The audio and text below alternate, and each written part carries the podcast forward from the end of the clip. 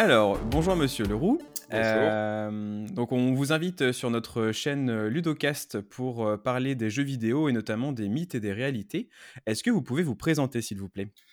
Euh, je m'appelle Yann Leroux, du moins dans, dans mon espace euh, professionnel. euh, sinon, je m'appelle Rastoufir ou Okakre en fonction des identités que je peux prendre. Je suis docteur en psychologie et je joue beaucoup aux jeux vidéo. Merci beaucoup en tout cas d'avoir pris de votre temps pour, euh, pour cette interview. Euh, on va commencer avec un, mythe euh, qui, ou une réalité qui a la vie dure. Le jeu vidéo, il rend violent. mythe ou réalité? Mythe, mythe, mythe et mythe.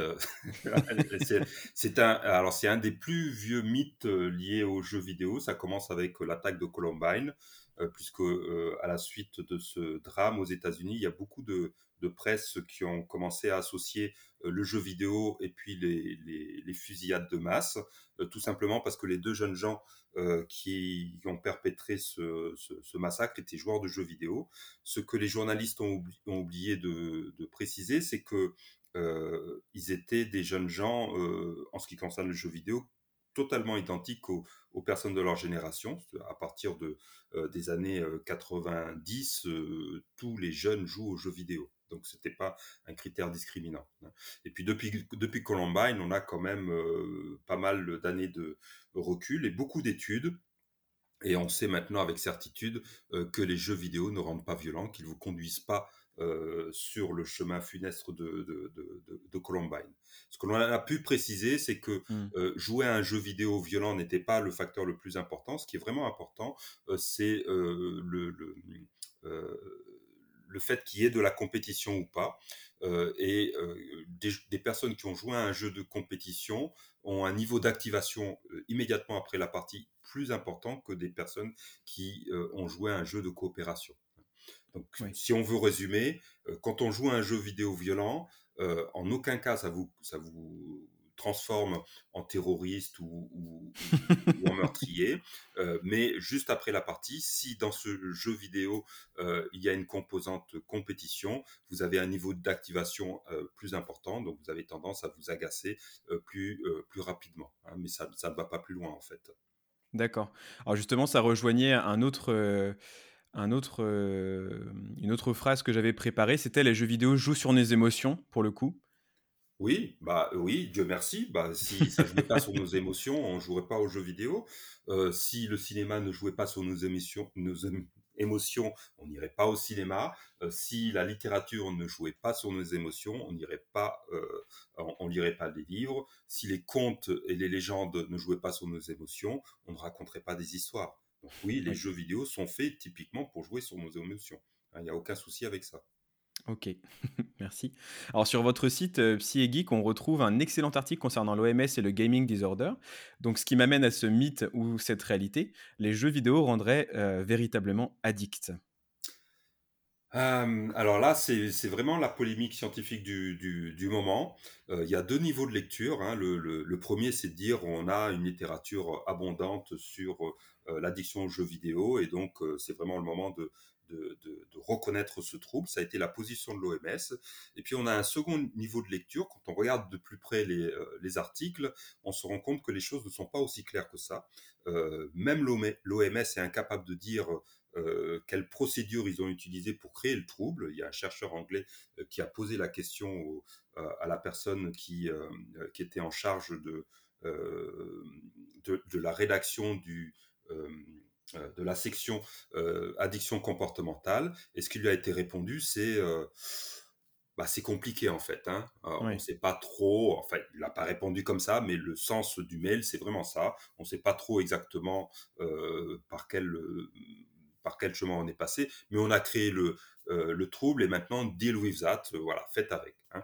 Quand on lit les papiers, même les papiers des gens qui sont les plus euh, les plus à la pointe de pour pour que le trouble soit créé, on trouve toujours dans la conclusion des remarques qui sont très très pr- prudentes. Par exemple, Mark Griffiths, qui est un chercheur anglais qui a qui a co-construit le trouble de l'addiction aux, jeux vidéo, dit très clairement, bah en fait, euh, En fait, non, c'est très probablement pas de l'addiction. Hein. C'est sans doute autre chose, la conséquence d'un trouble préexistant. Euh, mais parler d'addiction, ça paraît vraiment, euh, vraiment excessif. Donc la, la, ligne de prudence, ce serait de, de, de dire que pour l'instant, pour expliquer les, les comportements excessifs associés autour du jeu vidéo, on a beaucoup d'hypothèses qui, qui, restent toujours sur la table et qui peuvent être utiles aux psychothérapeutes. On sait que les gens qui, qui, présentent des anxiétés ont tendance à jouer beaucoup aux jeux vidéo. On sait que les gens qui présentent un trouble de l'attention euh, euh, euh, ont tendance à jouer beaucoup aux jeux vidéo. On sait que les gens anxieux ont tendance à jouer beaucoup aux jeux vidéo.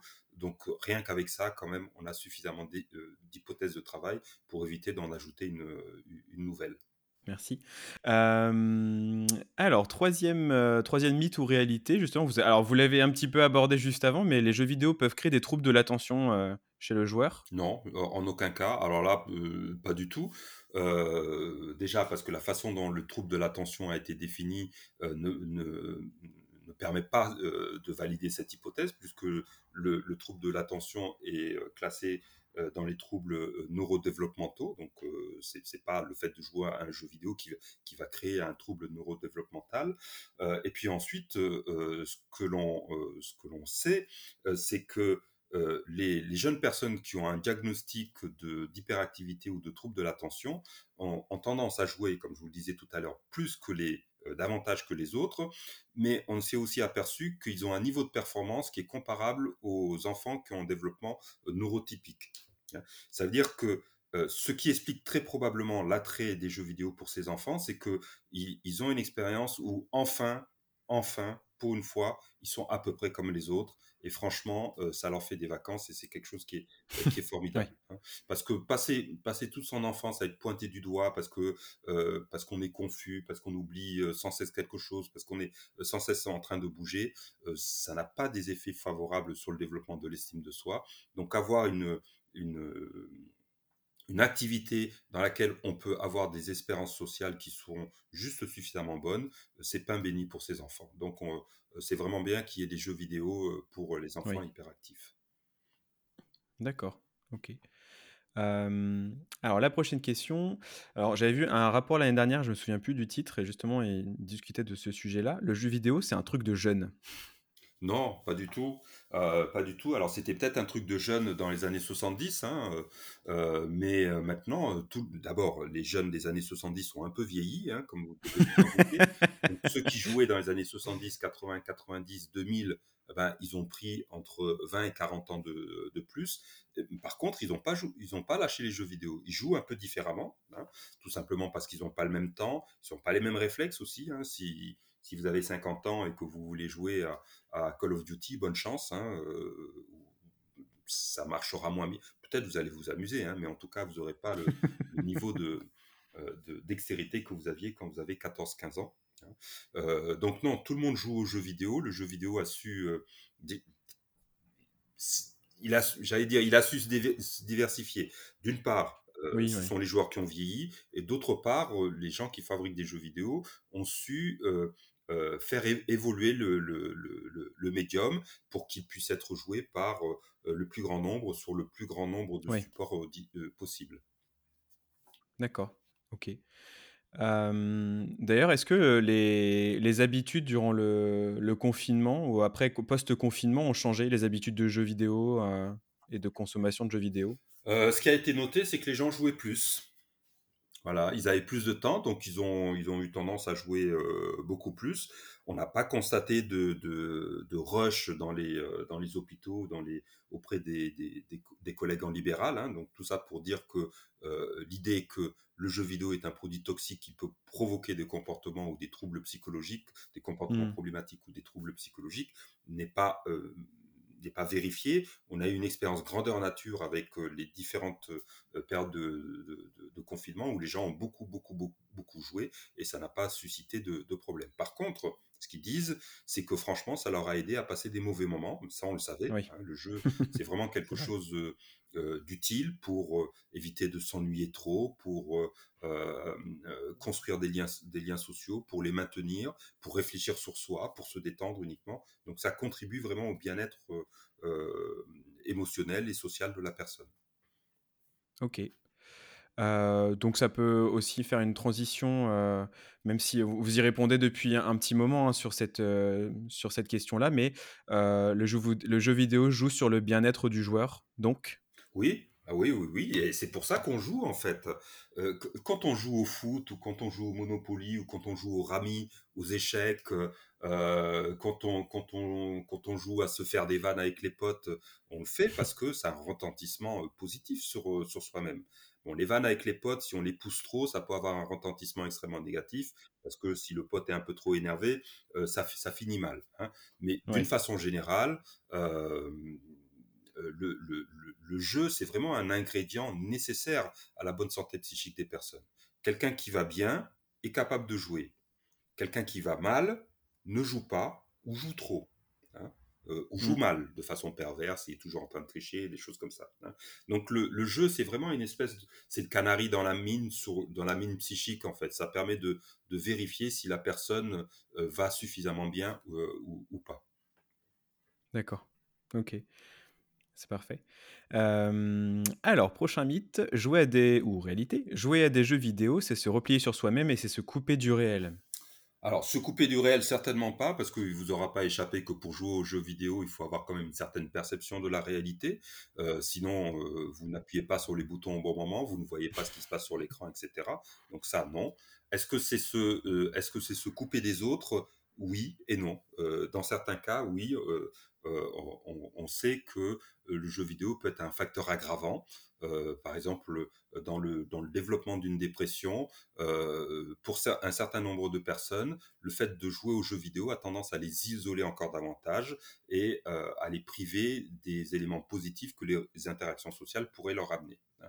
Mais pour un certain nombre de personnes qui, ont toujours le même le diagnostic de dépression, on a l'effet exactement inverse. Hein. Donc là, on a vraiment une, une question. On, ne sait, pas quels sont les facteurs qui, créent la bifurcation. Hein. Pourquoi dans certains cas, le, le, jeu vidéo a des effets positifs et associé à des effets positifs, et pourquoi dans d'autres, il peut être associé à des, des effets qui sont négatifs? Ok et par rapport justement aux effets que ça peut avoir, aux effets positifs, la la prochaine phrase, c'est: «On n'apprend rien en jouant». Alors ça dépend comment ce qu'on entend par, apprendre. ce qui est sûr, c'est que plus vous jouez, plus vous apprenez à jouer.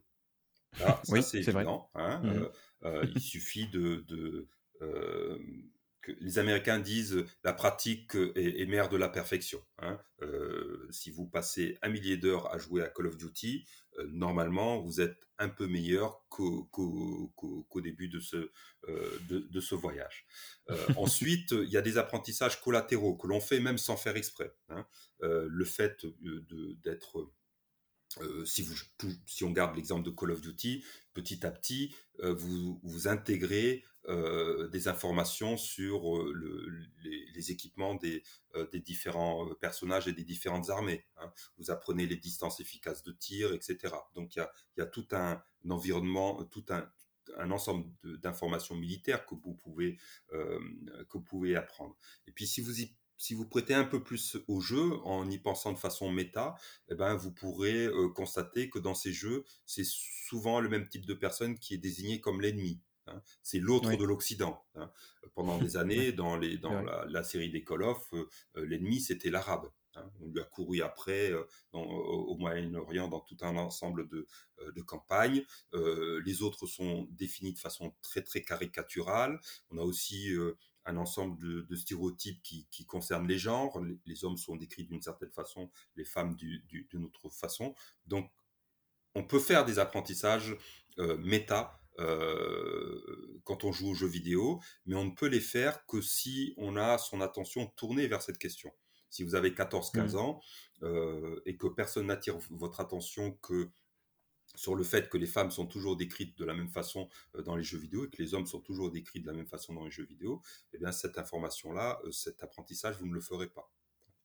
Donc on peut faire des apprentissages, euh, mais ces apprentissages euh, ne peuvent être fonctionnels que s'il y a un tiers qui attire l'attention du joueur sur, euh, sur, sur, l'information.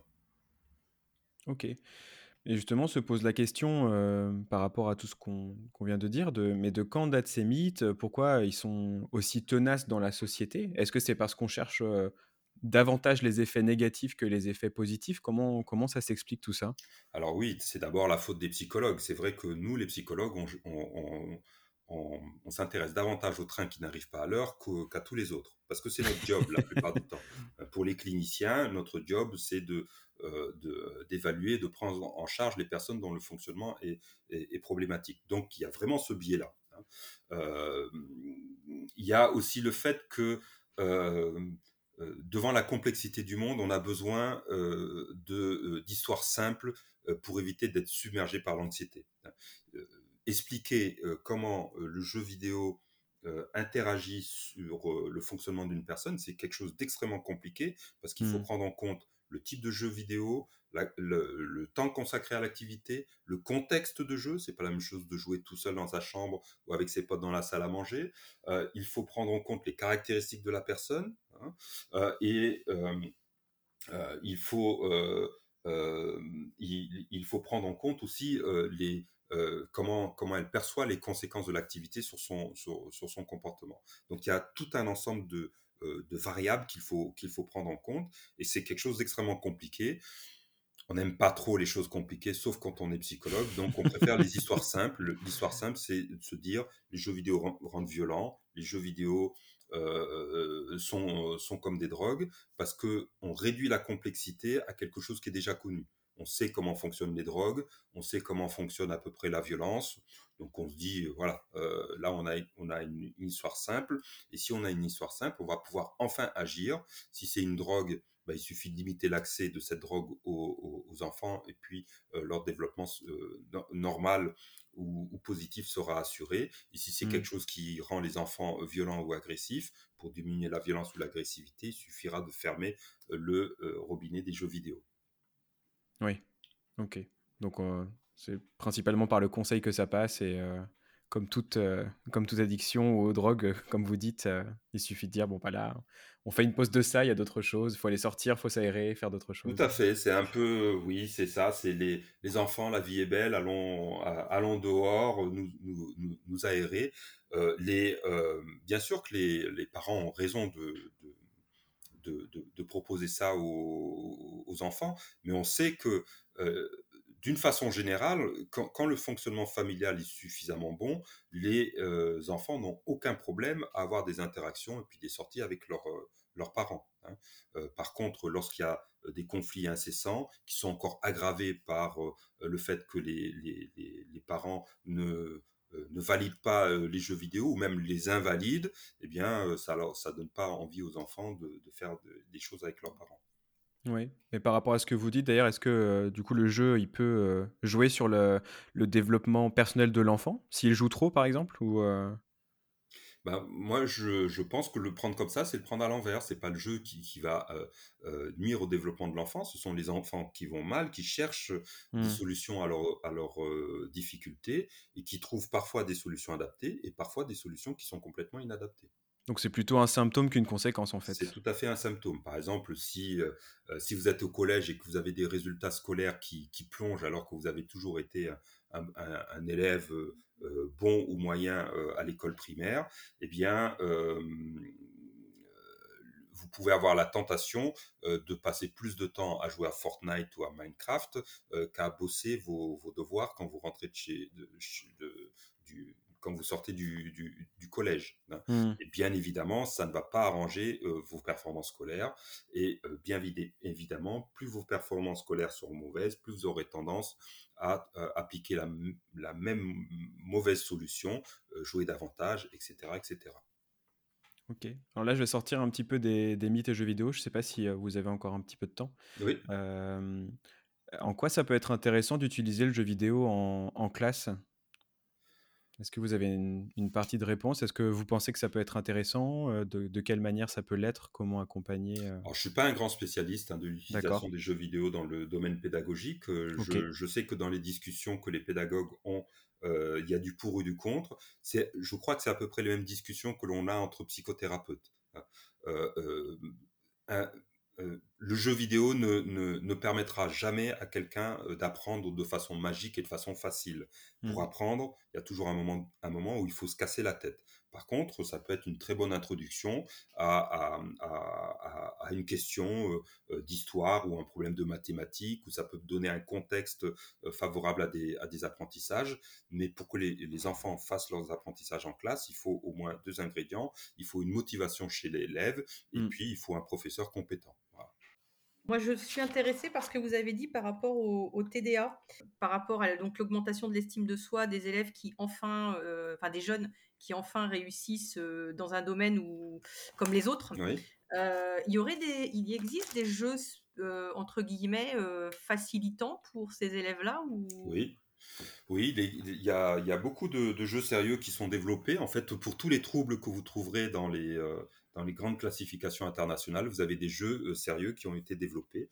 Vous avez des jeux sérieux pour les, le trouble du spectre autistique, pour le trouble du déficit de l'attention avec ou sans, euh, du trouble de, l'hyperactivité avec ou sans déficit de l'attention, euh, des, jeux vidéo, des jeux vidéo sérieux pour euh, le, trouble de l'anxiété généralisée, etc. etc.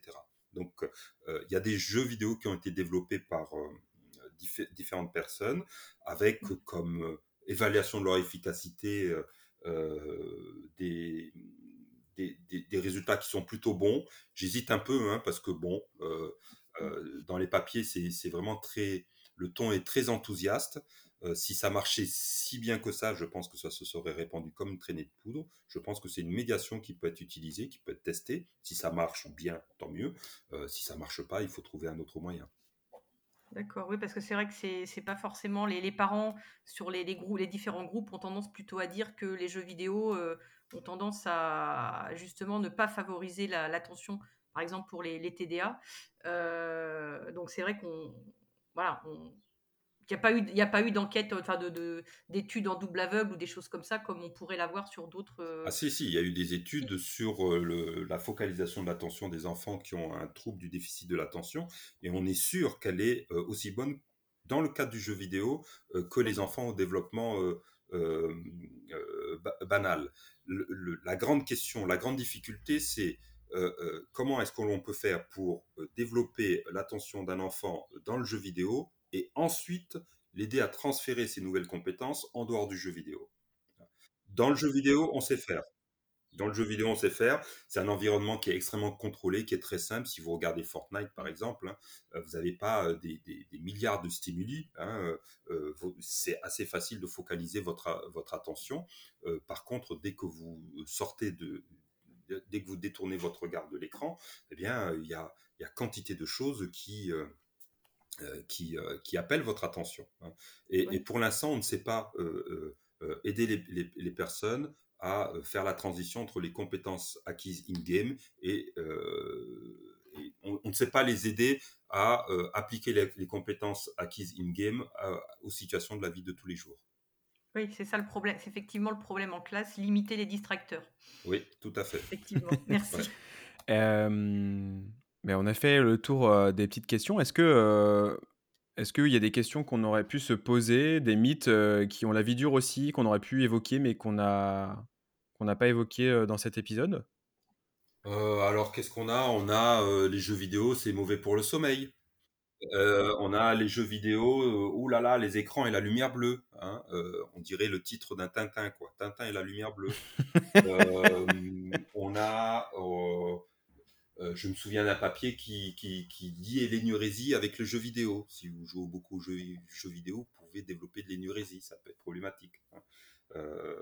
donc voilà, il n'y a, pas, a pas de limite en fait. La limite, c'est l'imagination des, psychologues et puis des psychiatres qui écrivent des papiers. Et, Dieu sait qu'on a beaucoup d'imagination, donc euh, euh, je, je, suis jamais déçu par les collègues. bah du coup, je vais vous poser les questions, j'ai pas le choix. Alors, le jeu vidéo et le sommeil ah, Le jeu vidéo et le sommeil. Alors, vous connaissez l'histoire. Hein euh, on a une petite glande au centre du cerveau. tant qu'il y a de la lumière, eh bien, cette petite glande elle fait son, son, job, elle nous aide à rester éveillés. Puis quand la lumière descend, eh bien, euh, cette petite glande fait euh, un autre job et puis elle nous aide à nous endormir. Et si l'on maintient euh, si on est une fois que le soleil s'est couché, si on reste face à, la lumière artificielle, eh bien, on a des problèmes pour s'endormir. Bon, ok. et puis, on a tout un ensemble d'études qui, qui montrent que les gens qui jouent beaucoup aux jeux vidéo ont tendance à dormir beaucoup moins que les autres. Hein.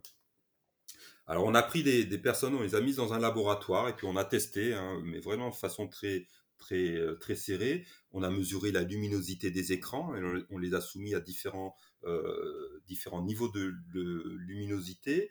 Euh, on a aussi utilisé différents types de, jeux. il y a une étude où on a comparé le temps d'endormissement des, des personnes après avoir joué à un jeu vidéo et après avoir regardé La Marche de l'Empereur. Et, ce que l'on constate, c'est que oui, il y a un retard à l'endormissement, mais non, il n'est pas massif. Quelques minutes, quelques minutes. Hein. D'accord. Donc, c'est pas parce que vous avez joué à Fortnite, parce qu'on arrive à des recommandations qui sont complètement absurdes. Pas d'écran après 6 heures le soir, parce que sinon, votre petit Kevin, il va, il va sauter partout, il va pas s'endormir. S'il saute partout et qu'il s'endort pas, c'est qu'il a un trouble de l'endormissement, qu'il traite euh, en utilisant un jeu vidéo parce qu'il ne sait pas quoi faire de sa, euh, de sa peau, parce qu'il n'arrive pas à, dormir, ce n'est pas parce qu'il joue trop aux jeux vidéo. Hein. Donc il faudrait explorer ce trouble de l'endormissement, euh, voir ce qui l'insécurise pour pouvoir l'aider à s'endormir un peu plus tranquillement. Quand on supprime l'ordinateur, ben on entend, ou, la console, on entend l'enfant jouer au Playmobil ou, lire un livre. Bon, le problème reste le même. Il, est évident que si, de façon prolongée, euh, vous avez, euh, vous accumulez une dette de sommeil, euh, ça va se payer. Ça va se payer dans les acquisitions scolaires, ça va se payer dans les interactions sociales, ça va se payer dans la capacité à réguler ses émotions. C'est vraiment pas bon, c'est quelque chose auquel il faut faire attention. Et c'est justement parce qu'il faut faire attention qu'il ne faut pas trouver de, facteurs qui, ne sont pas, qui ne sont pas relevants en fait dans, cette histoire. Donc non, le jeu vidéo, ne, ne, provoque pas d'insomnie. Euh, même la structure du, du sommeil n'est pas modifiée. Alors on a des études qui varient. Hein. Il y a des études qui disent où on a quelques modifications dans, les, dans la phase REM, dans la phase de sommeil paradoxal du, euh, du joueur, et puis d'autres qui disent bah non, euh, on trouve pas de différence. Hein. Et même pour ceux qui trouvent des différences, on ne sait pas comment l'interpréter. Est-ce que c'est un problème? Bah en fait, on n'en sait rien. Hein. Euh, peut-être que c'est euh, une euh, une reconfiguration euh, très, euh, très importante des, des structures neuronales qui, qui, qui, existent dans notre cerveau, puisqu'on sait que le jeu vidéo favorise la formation de ces, de ces, de ces réseaux, pas de structure, de ces réseaux, réseaux neuronaux. Hein. Mmh. Donc, le sommeil, c'est pas le souci. Euh, un bon sommeil, c'est euh, une soirée plutôt calme, avec des parents pas trop énervés, hein, euh, même si vous ramenez des notes qui ressemblent strictement à rien. L'assurance que vous êtes quand même aimé de votre famille, que vous êtes quand même partie de votre famille, même si tout le monde a réussi l'ENS et que vous ramenez des 8 de moyenne en mathématiques, là, vous pourrez vous, vous endormir calmement.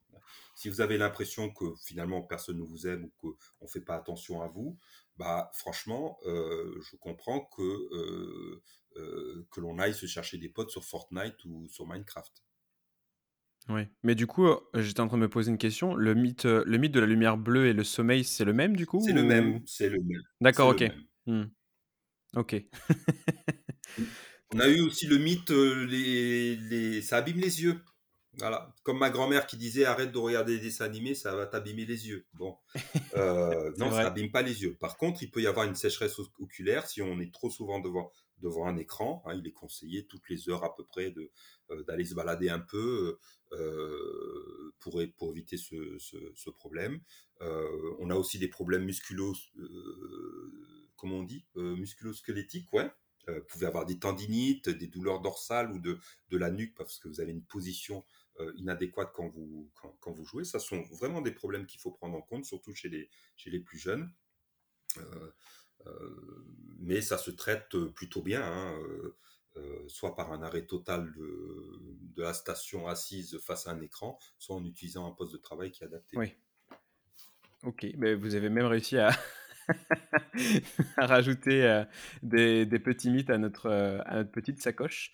Est-ce que vous avez des, lectures ou des sites à, nous conseiller, à conseiller aux auditeurs, auditrices à ce sujet? Bah, Il y a le livre de Pascal Minotte, Dévoreur d'écran, qui est vraiment pas mal. D'accord. Il y a un livre que j'ai écrit avec Guillaume Gillet, Les jeux vidéo pour soigner, qui reprend la plupart des, des, des, griefs que l'on fait aux jeux vidéo et qui les, qui les déconstruit. Vous avez un, livre qui a été écrit par Celia Odent qui, euh, qui parle de. Alors, c'est un peu spécifique, ça parle de game design, mais ceux qui sont vraiment intéressés par les jeux vidéo pourront rentrer vraiment dans le. Dans, dans, dans le dans l'ADN des jeux pour comprendre comment ils sont construits. Donc voilà, je crois qu'avec ça. Euh, mais je vous conseille quand même, euh, les jeux vidéo, ça rend pas idiot. Moi, c'est celui que j'ai lu. Ça se lit très vite. Euh, écrit par vous du coup, et que bah, j'ai vraiment apprécié. J'ai trouvé que la lecture était plutôt facile et euh, je l'ai dévoré en, une ou deux heures. Donc euh, vraiment, moi j'ai apprécié votre livre. Donc ça a été ma première entrée. Hein. Merci. ben, moi je vous remercie en retour aussi d'avoir pris le temps pour cet entretien et puis on se retrouvera peut-être bientôt pour un, autre épisode, on ne sait jamais, pour un autre article. Avec plaisir. Merci beaucoup. Plaisir. Au revoir. Au.